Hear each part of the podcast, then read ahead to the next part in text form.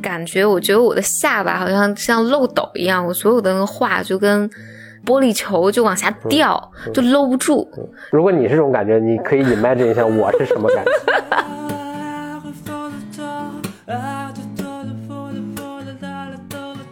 不说自明的，因为如果我们知道我们会走向什么地方的话，这还有什么神奇可言呢？就我记得你，你以前也说过这个话嘛？就有些人，就他自己内心生活在地狱里面，是，所以他也会让周围的人生活在地狱里面。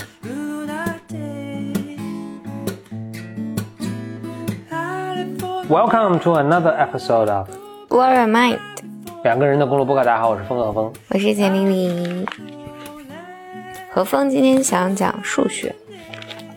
所以不爱数学的人可以关了。没没没没没没没，数学我想要不就不讲了啊？Really？嗯。呃，情况是这样，因为我现在也同时在跟邱培刚录一个节目，然后今天跟他录的这个数学的节目就不是特别顺利。他听到数学就显得很沮丧，然后就跑了。不是，主要可能是我们之前讨论过，他就觉得这个他已经理解了，觉得没意思。嗯，我讲讲另一个吧。今天有两个 topic，我想我想讲，一个是再讲一个童话故事，是日本版的《海的女儿》。OK。嗯，还一个呢是我想跟你讨论一下，就是有人说话说说停不下来的这个现象。嗯嗯，哎，那我我那个我还挺有发言权的。我我跟你说一下，那那咱们先说这个说话停不下来这个事儿。我是因为最近又经历了一些说话停不下来的人嘛，嗯，我觉得是有一些规律的。那我最近的一次经历这个说话停不下来这个人的时候，我突然有一个，我觉得这个事儿跟我在琢磨的另一个事儿链接起来了。嗯，是什么呢？就是人工智能啊。对，How？我跟你我跟你讲讲，脑洞清奇。呃呃，你听听这个有有没有趣啊？有有没有道理？你见过人工智能？就是尤其呃最近可能报道的少了，但是可能就比如说两三个月前、三五个月前，有各种什么人工智能干那个、干干这、干那，就是好像一呼都是那些呃闻所未闻的技能啊。那有一个，其中有一个技能是人工智能写小说，你有这个印象吗？嗯，他好像说人工智能能够呃读了整全部的什么《权力的游戏》，然后呢写出下一步来，就比那原作者写还快，对吧？还有一个类似的是人工智能作曲，就是他读了比如贝多芬九部交响曲之后呢，他能学会了贝多芬的风格，他能写出贝十贝多芬第十交响曲，嗯，是吧？嗯，其实后面的原理是挺简单的，不管以前是基于统计学的模型，还是现在什么呃这个什么深度学习啊什么，它都是在怎么怎么说呢？统计学的那个我就更好理解，就或者更好解释，但其实原理是一样的，它都是。咱们比如说人工智能写小说吧，他可以读了整个《权力的游戏》之后呢，他发现其中一些规律。所谓规律是指什么呢？就是这个字或者这两三这三个字之后，高概率出现的是什么字？咱不说《权力游戏》啊，咱们就说咱们平常说话。如果就是比如说以咱们的所有播客作为一个呃一个样本的话，那咱们去训练一个一个模型，他听到说。Welcome to another episode of，他一猜后面肯定是 blow your mind，对吧？啊，不，在在其其他人的博客当然不一定了，但是我们的博客这是有一个很明显的规律的。嗯嗯，你可以想象它它的这个机器学习的模型，它就是找到了成千上万这样的规律，所以当它呃，咱们就呃随便说其他的吧，比如说啊，当他看见打打架的打这个字啊，嗯，他会说。OK，下一个字出现的概率，大概率的会是哪些字呢？你你以你你对汉字的这个认识，汉语的认识，你觉得打后面，如果比如说咱们现在有本书啊，这个字是打，然后把下一个字遮住了，你猜下一个字会是什么？人啊，对，打人是个高车，打车可能也是一个高发的词，打架也是个高发词，但是打烧饼可能就不太常见。嗯嗯嗯，你可以想象其他的就更匪夷所思的组合，对，所以就是我们头脑中其实也是有对语言有这么一个类似统计学的模型。当我们看见一个字的时候，我们能大概猜到后面就大概率可能是什么。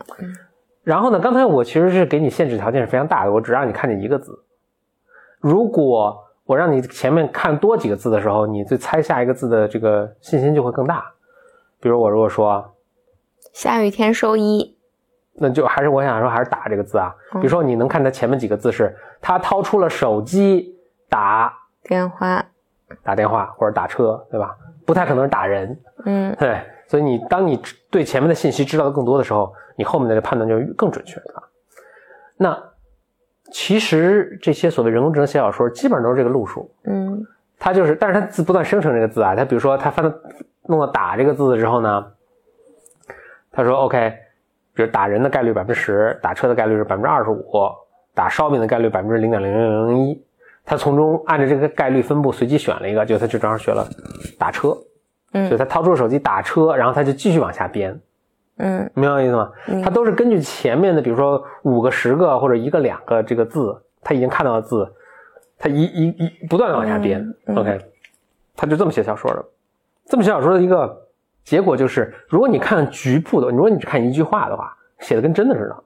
嗯就是很通顺的，就是你找不出毛病。但你当你看一个比较长长段的话的时候，就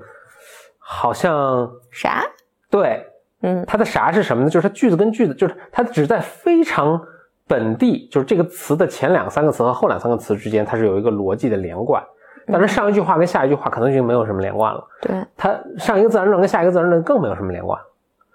所以就是一个非常有趣的现象，就是它本地你看着是都通顺，但是整体来看不太对。但人不会犯这样错误，或者呃有些人不会犯这样错误，就人写东西其实他他有点自上而下的，嗯他就是我可能得先想好说，哦我想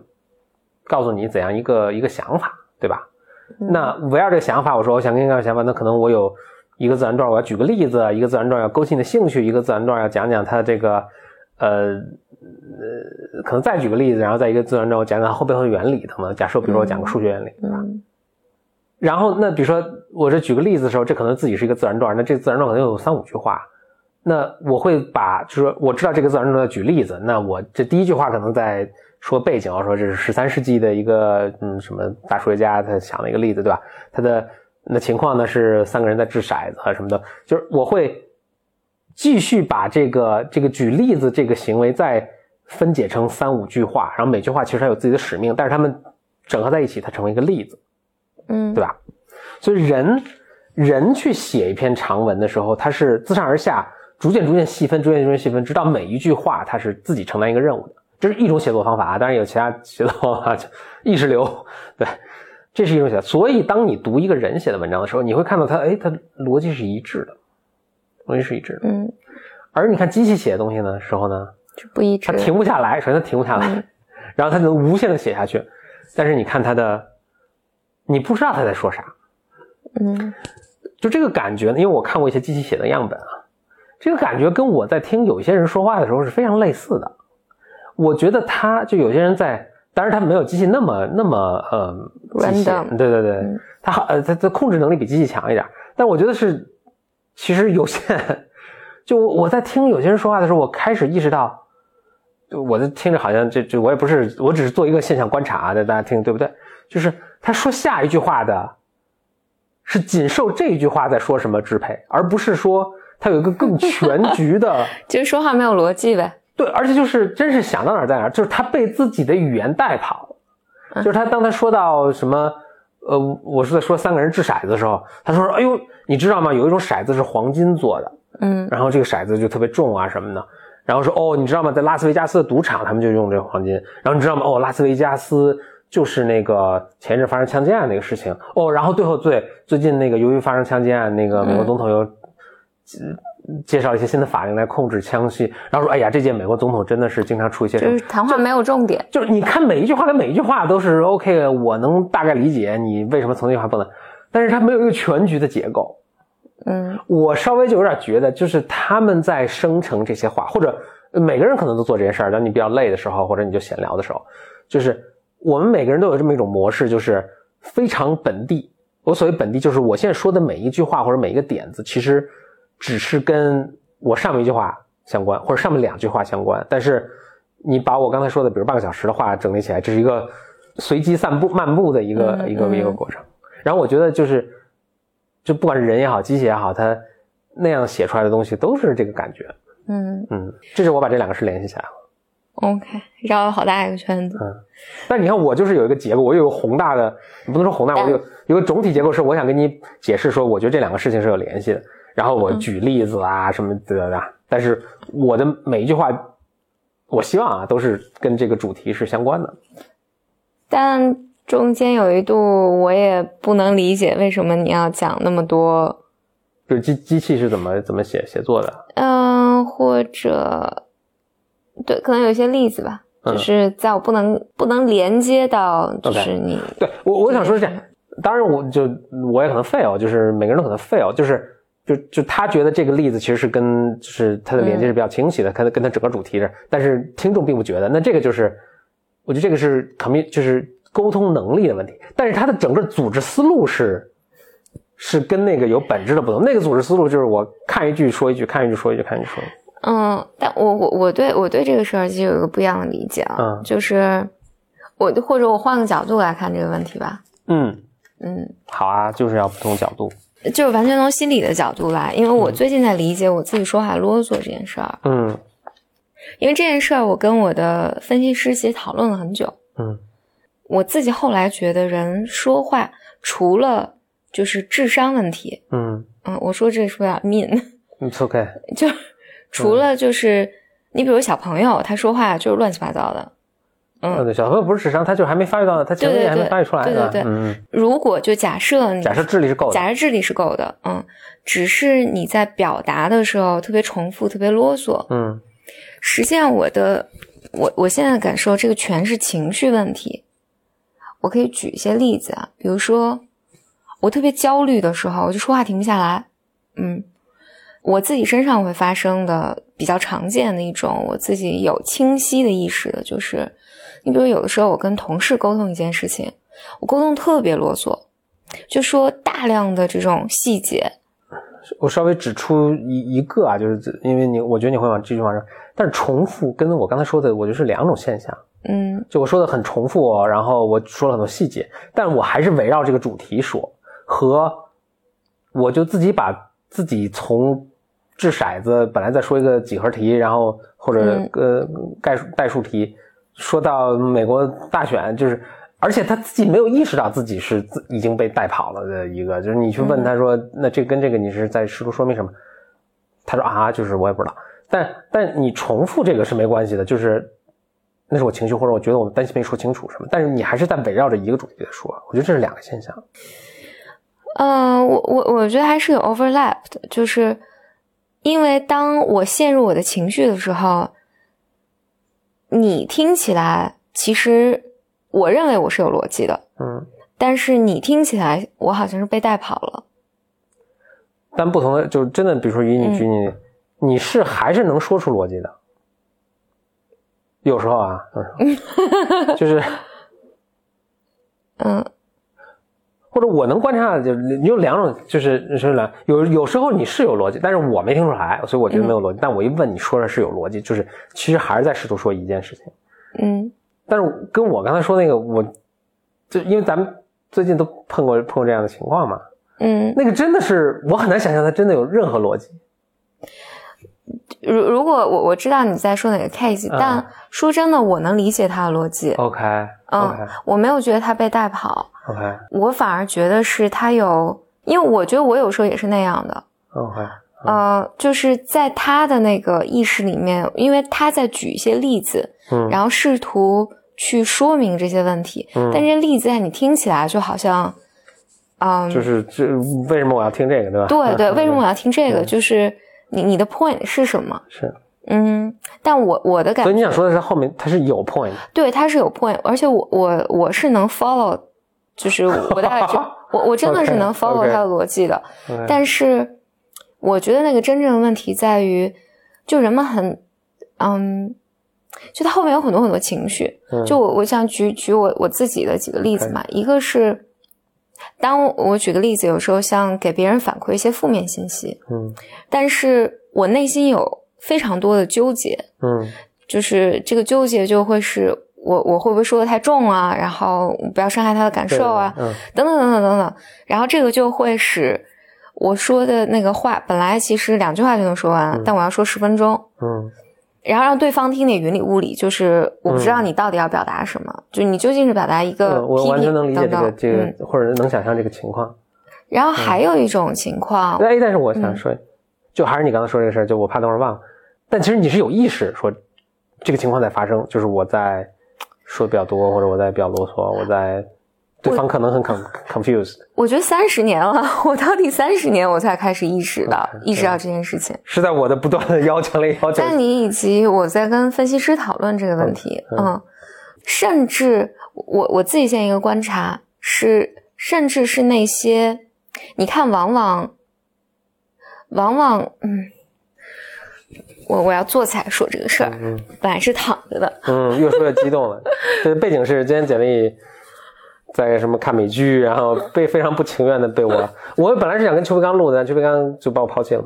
所以就找简历。我现在在家的社会地位就看着，是因为没买比特币吗？对，就是抓着这个人录，抓那个人录，然后，呃，所以简历本来懒洋洋的以跟邱培刚差不多同样的一个躺着的姿势在这儿给我录，但现在好像也活过来了，然后就开始对，比较投入的来录这个嗯，看来我的段位也在提高。嗯嗯嗯，就我还说我自己，嗯我我有这个这个意识，就是比如说，当我要把一件事情说的特别仔细、特别详细、面面俱到，甚至就我说我要说滴水不漏吧，嗯，实际上这个这个有个复杂的逻辑啊，我得一层一层说，就是很害怕。不嗯，请说。就一层呢，就是你能你你现在能体会到，其实我我我的内心是很紧张的，或者不不是不是哦，就当我当我嗯、呃就说话不不一定是批评，甚至是我要跟你解释一件事情，我要跟你讲一嗯件事情的时候，我要把其实你只是问我，比如一到十里面的五，嗯，我说五就可以了。但是我不，我要把一二三四五六七八九十前前后后都要跟你细节讲一遍，看起来好像是我特别周到，我特别嗯周全，我讲的特别仔细。然后，但这里面有一点还是和一个人的心理独立有关的，对，就是我是否认为你有足够多的能力来理解我说五这件事情，OK。以及所以你说那么多，是因为你觉得对方，呃，觉得如果我只说五，他 get 不到，他他他他迷对，惑或。者我或者我觉得这里面有一点，嗯，自恋的部分就是我担心他需要我的帮助对嗯我的对，第一就是你需要我说这么多信息，嗯。第二就是我很担心我如果说的不够仔细，哪部分是我没有表达清楚，或者你没有 get 到，然后你有一天会 blame 我。嗯，就是这里面有有很多跟独立有关的东西，我这个 point 我 get，嗯。就是反正后面有很多复杂的这个这个东西呢，对，这我嗯。get，嗯然后第二呢，就是有的时候这种大量的我给你大量的信息，看起来特别 nice 嘛，嗯，我可烦这个，就这说无关的，嗯。对，嗯。就是这这可能刚刚有点重复，就是其实我是把责任扔给你了，嗯。就你为什么要跟我说这么详细？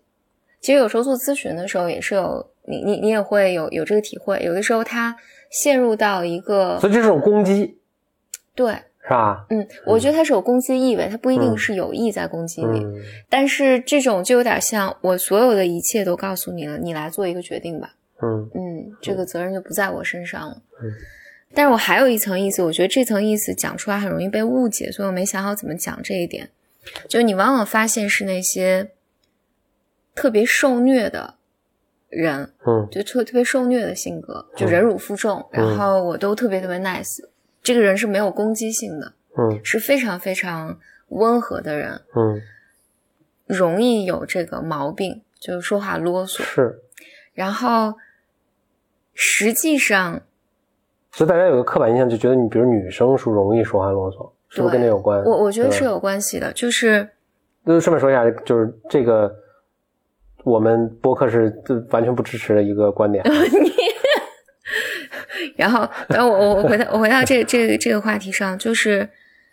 某种程度上，这个时候语言就变成了他来虐待别人的一个工具。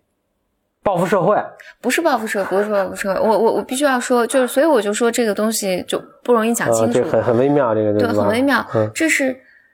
他内心的那个紧张感，就自虐者所所体体验到那种紧张感，或者是呃痛苦的感受。他无法通过愤怒，他甚至不能意识到我其实很愤怒，我很很不爽。是，那我能用什么来表达我的攻击性呢？就是冗长，而且看起来非常，其实是个非常被动的一个攻击，就是 passive 很极端的 passive。但 somehow 我通过这种方式，让周围人能够体验到我内心的感受是多么的难受。就我我觉得这个，就我刚才说这个逻辑，就是，嗯，就我记得你你以前也说过这个话嘛，就有些人就他自己内心生活在地狱里面，是，所以他也会让周围的人生活在。地狱里面是这个，我觉得他会，他能够被应用在任何的人身上。嗯，我们一般这么说的，都说这个人，比如说他内心就是很痛苦、很愤怒，然后他就会折磨你嘛，就是这种他发脾气啊，他怎么怎么样，就让你感受到那个内他内心的痛苦。但对于自虐的人来讲，这是一样的方式。但不同的方式呢，是他用看起来特别温和、你不太能识别的方式，用冗长的语言和和细 节，让你感受到他内心的那个痛苦的感受。嗯，这是一个层面。还有一个情况呢，就是有时候人们为了回避自己内心痛苦的感受，嗯，他就会陷入到对一些事情特别细节的描述里面去。嗯嗯，这件事情为什么我这么痛彻，这这么有 awareness，是因为我经常在在我和我自己的治疗师的咨询里面经常发生，就是比如我跟他讲，就前几天我跟他讲，嗯，就上一个 session 我就讲，我说我特别特别特别生气，然后他就说你为什么这么生气？然后我其实因为我我们工作很久了嘛，我我大概知道他并不想要这个事件的 detail。嗯，他不想要这个。嗯，其实更多在跟我讨论我内在的感受，就是我肯定是有一部分创伤被激活了嘛。嗯嗯嗯。那你就硬把这些 detail 给。但是，但我，但是我，你明知道他不想要，你对我简直就是无法自控的，就是会想到 detail 是为什么我这么生气，为什么我这么生气。就你还挺，你还是 aware 的，虽然你做这个事儿你还 aware，但你控制不住自己。对，就是跟吃巧克力一样，控制不住或吃排骨汤一样。对，就是 就是我必须要陷入到那个细节里面，然后嗯，好家伙，咱家花这么多钱就都干这，然后分析师就就 他就会打断打断打断我说，stop，嗯，you're paying for this，你为什么要讲这么多细节？杨了，就是 why？谢谢，你听我接。就你你你为什么要讲这么多细节？是，就是啊，I don't want to hear this。对，嗯，对，就是，就当然我们 point 是你你在 avoid 什么？就你在 avoid 去 thinking about 什么什么东西？嗯，我觉得我跟这个分析师重要的。嗯，我跟我我跟这分析师的差别就是。我能问 What's your point？但我不会再问说追问说你在 avoid 什么，对吧？下次我把这个也加上。对，但但这个确确实很痛苦啊，确实很痛苦。所以，我我我是说，那那我我我还留心到有一些情况，我觉得今天其实有有一些情况也是，今今天我我我觉得遇到的情况就很明显的看到，就他也也这个就发言人也很紧张，是吧？对，就是他前前后后在重复某些观点，Yeah，。而这些重复呢，其实全是情绪，它超越了一个逻辑能够左右的东西。我我我想说的是，这种 spontaneous 的这种，就是你你看这很有趣，因为我碰到就我我也碰到类似的情况，虽然不是同一个人啊，但是我的理解就是他脑袋宕机了，那就宕机了嘛。对，当然可能跟你说的是一个事儿了，就是就是是情绪。那我的理解就是。他的那个就本地硬盘的读写就出了问题，所以就反复读写同一句话，就是对，就是嗯，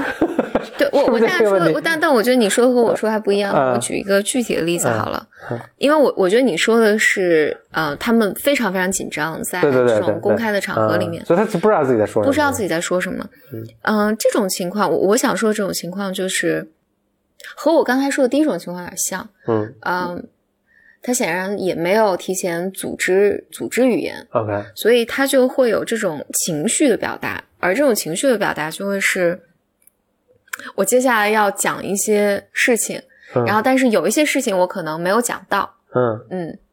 然后他会，但他可能重复了在可能五分钟的对话这个话里反复对对，有些事我没有都讲到，对我没有讲到，但我没有讲到，并不是因为什么，么，就是就能解释这个现象。对他，他就是内在有很多的这个情绪，嗯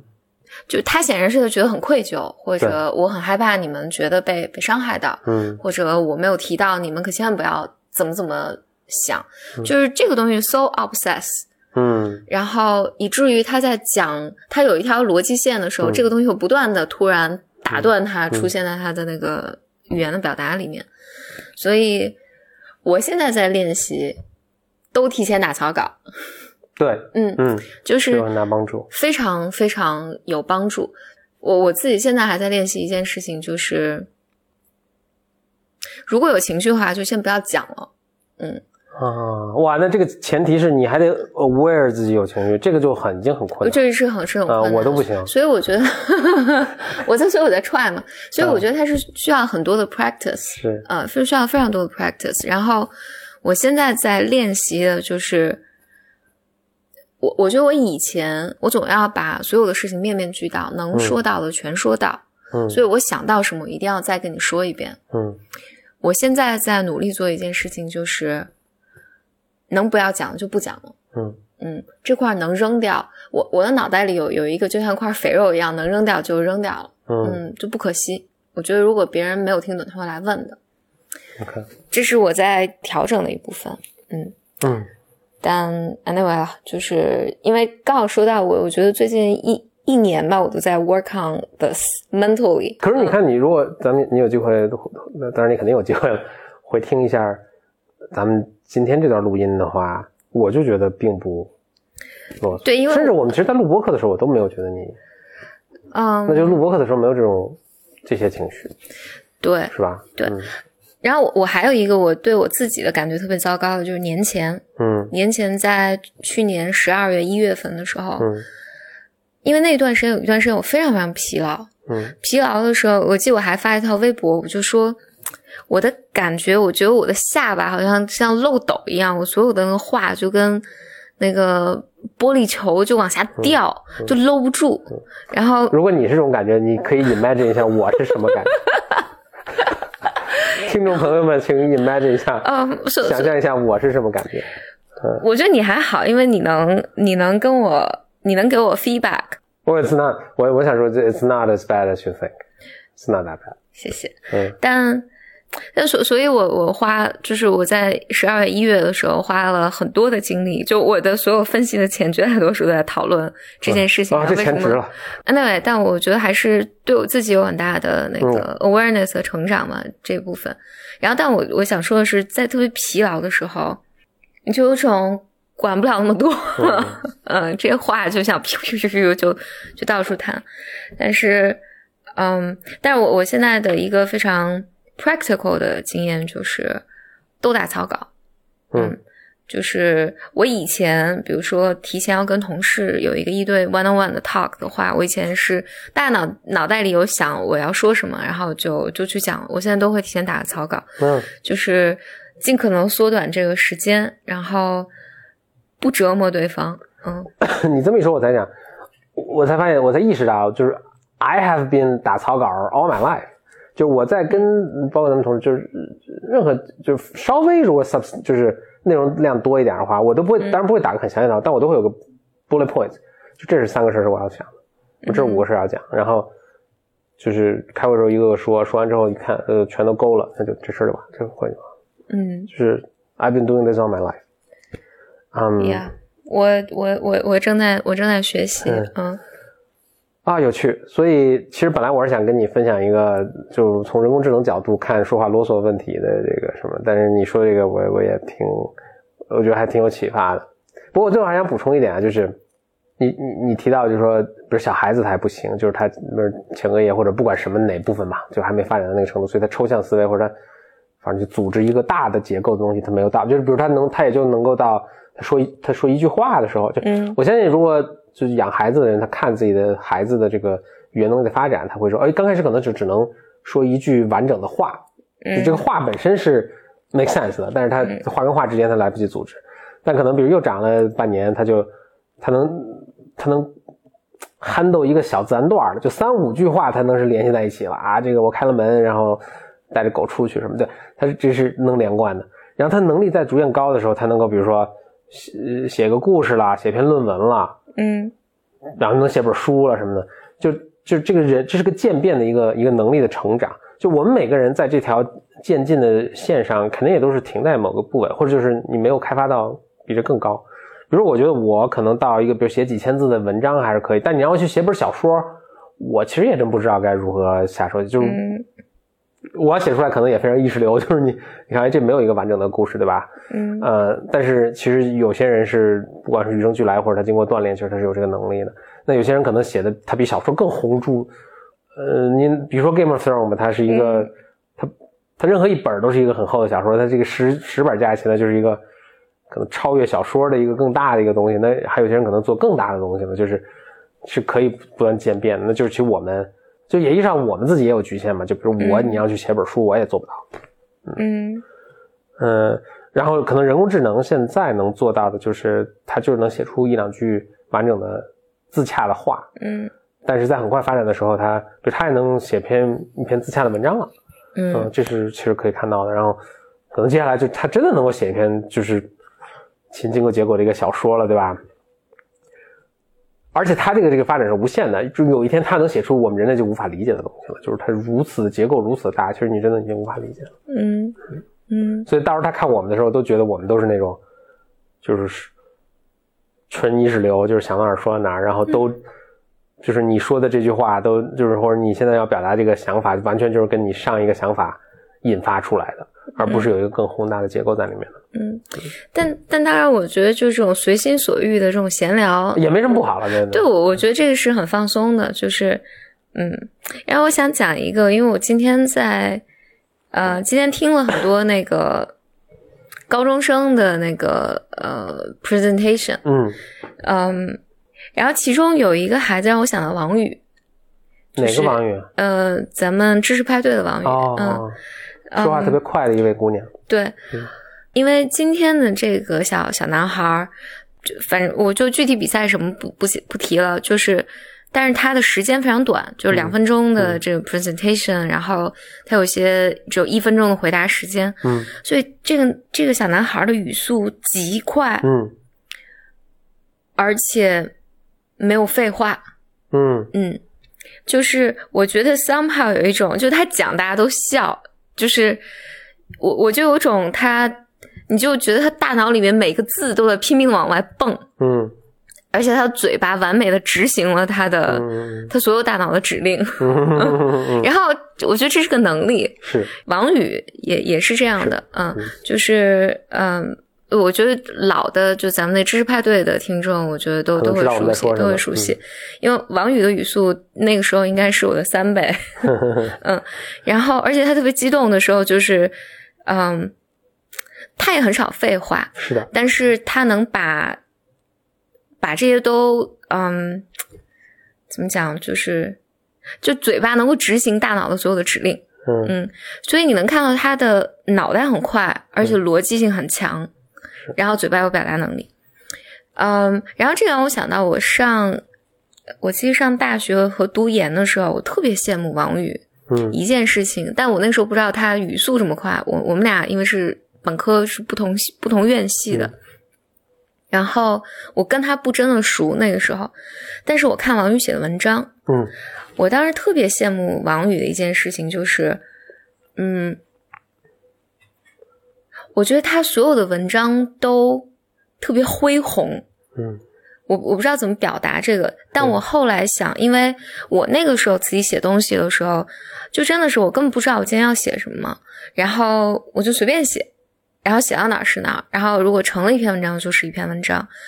就是完全是一个自我表达。但是王宇不一样，我觉得王宇他写的所有文章都是有一个先有一个逻辑，然后再来论述他一个。最终聚焦到一个个体，或者聚焦他的他的个人身上，但是他都是有一个恢宏的一个大的框架在的。不过，如果我想说，我刚才应该是还是做了个伏笔，就说，并不是就你说的刚才很恢宏结构，就是我说的，哎，我举例说，人都是有一个自上而下的结构，对吧？是一个大的 idea，然后分成三个小的 idea，每个小 idea 之间互相有一呃服务不同的功能，对吧？有的是论据，有的是论点什么。然后每个小 idea 再一起分拆，然后这种自上而下的，听起来你想说的就是，哎，比如说这种结构就很恢宏。但是，我刚才有个伏笔，就是说，其实这不是唯一一个写作的方法。对，嗯。而且，如果你相信，就是正好是我非常喜欢的，比如 Paul Graham，或者 Hofstadter，或者什么 Tos 什么 Yevsky 什么那种，谁叫那叫什么？呃呃，托尔斯泰吗？应该应该是。嗯嗯。对。他们都会说，其实真是最有创意的东西不是这么写出来的。嗯，是都是灵感来了。呃，对不，他 Paul Graham 就说他在写文章的时候，他就几乎像你那原话，他他也不知道自己要写什么，就他有一个什么一个开头，所以他也让自己的东西，让自己的思路带着他去走。他就说你，而且我也频繁体验到这个，就是其实你写到后来。你最后写出来的东西是你开始无法预预想的，对。然后你可以想，Paul 之所以说会说这么话，因为他是搞创业的，嗯。所以你看他这个过程跟创业是非常像的，就是你在写的过程中，你会发现新的信息，你会发现自己之前没想到的东西，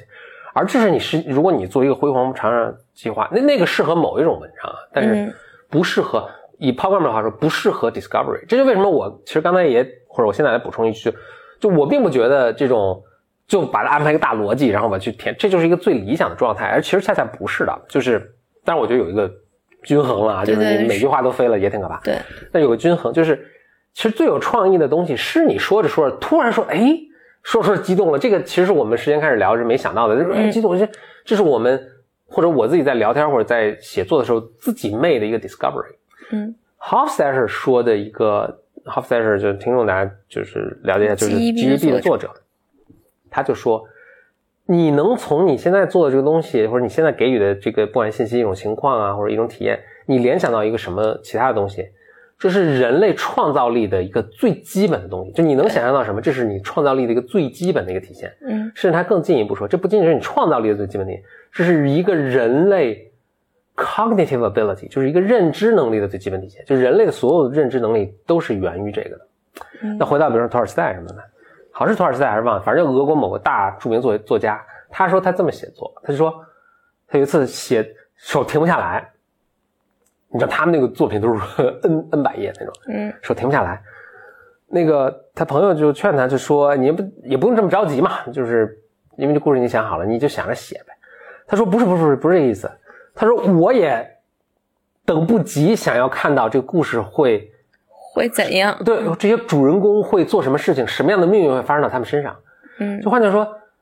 其实他可能跟每个人大概设定一个性格，然后他就放在一起，然后希望有一些神奇事情会发生。但会发生什么，他也不知道。嗯，但这些人物，一旦一旦他有一定历史了，一定他的什么，他会自己在这本书里做，就他不是完全 free 的，对吧？就他自己会 carry out 他的 life。对，这个 life 对作者和对我们读者来说都是一样全新的。所以托尔斯泰是要，他像一个神一样什么，他要他要把这个画卷展开，这这底下画的是什么？虽然是由他之手写出来的，他也不知道。嗯，所以这跟 Paul Graham 跟 Hofstadter 我觉得想法都是一致的，就是其实我们最有创造力或者我们最 magical 做出最神奇的东西的时候，真的是我们也不知道我们会走向何地的时候。就换句话说，这个应该是不说自明的，因为如果我们知道我们会走向什么地方的话，这还有什么神奇可言呢？你你是吧？是，对，嗯，我我只是说，因为何峰刚才表情就呃很表演，呃，就如果如果有崔培刚在这儿，我还可以把这录下来，但是崔培刚可能就这不是邱培刚的菜了。对，但但你你说这个，嗯，我觉得跟我刚才讲的那个不冲突。嗯，但等会儿再说不冲突的事儿，就是，嗯，你刚才讲这个，我记得那个，其实好的作者都是这么讲的。嗯我就是我听到很多作者写，尤其写小说的作者，就是什么 Stephen Stephen King。嗯 Stephen King 有有一个特别有名的话，他就说，那个，